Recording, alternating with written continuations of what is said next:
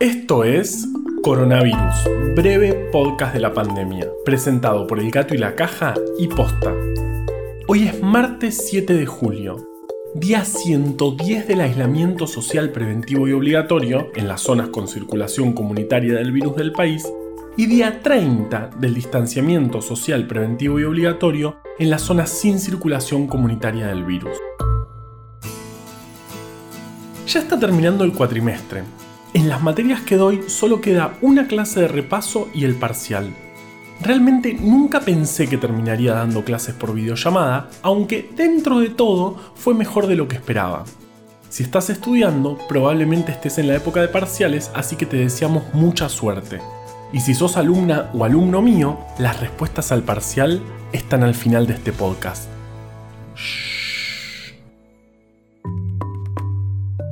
En Argentina, ayer se confirmaron 2.632 nuevos casos de COVID-19, de los cuales casi el 94% está en el AMBA, lo que da un total de 80.447 casos. De esos, se recuperaron alrededor de 30.000.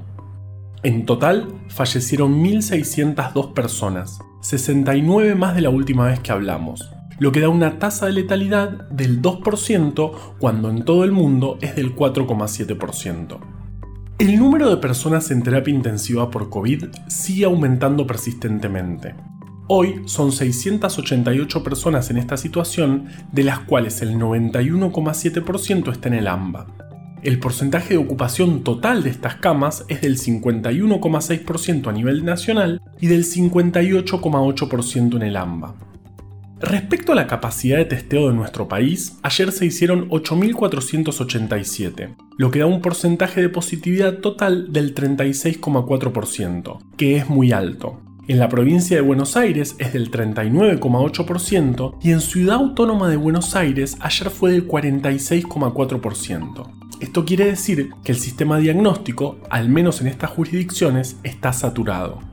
En el mundo ya hay más de 11.450.000 casos. Y hay escenarios como el de Australia, que había controlado la situación, es decir, no reportaba más casos, y rápidamente pasó a tener más de 100 por día, por lo que tuvieron que ordenar un aislamiento estricto.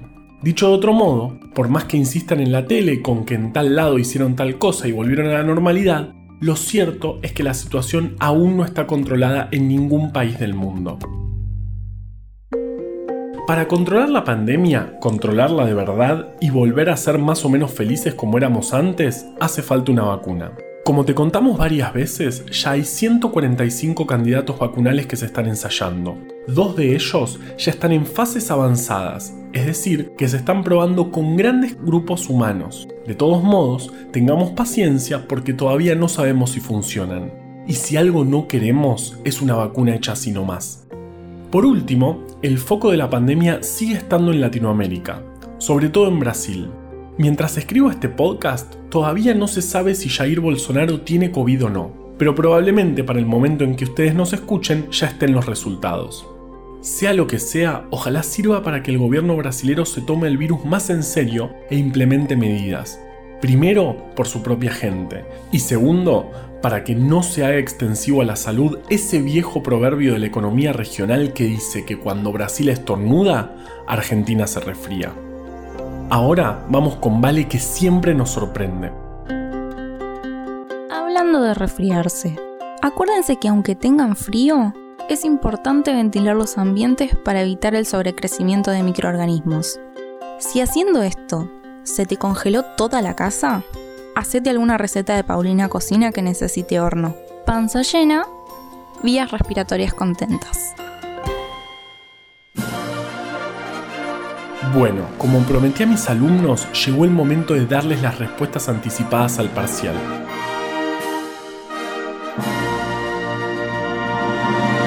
La respuesta es estudiar. No sean vagos.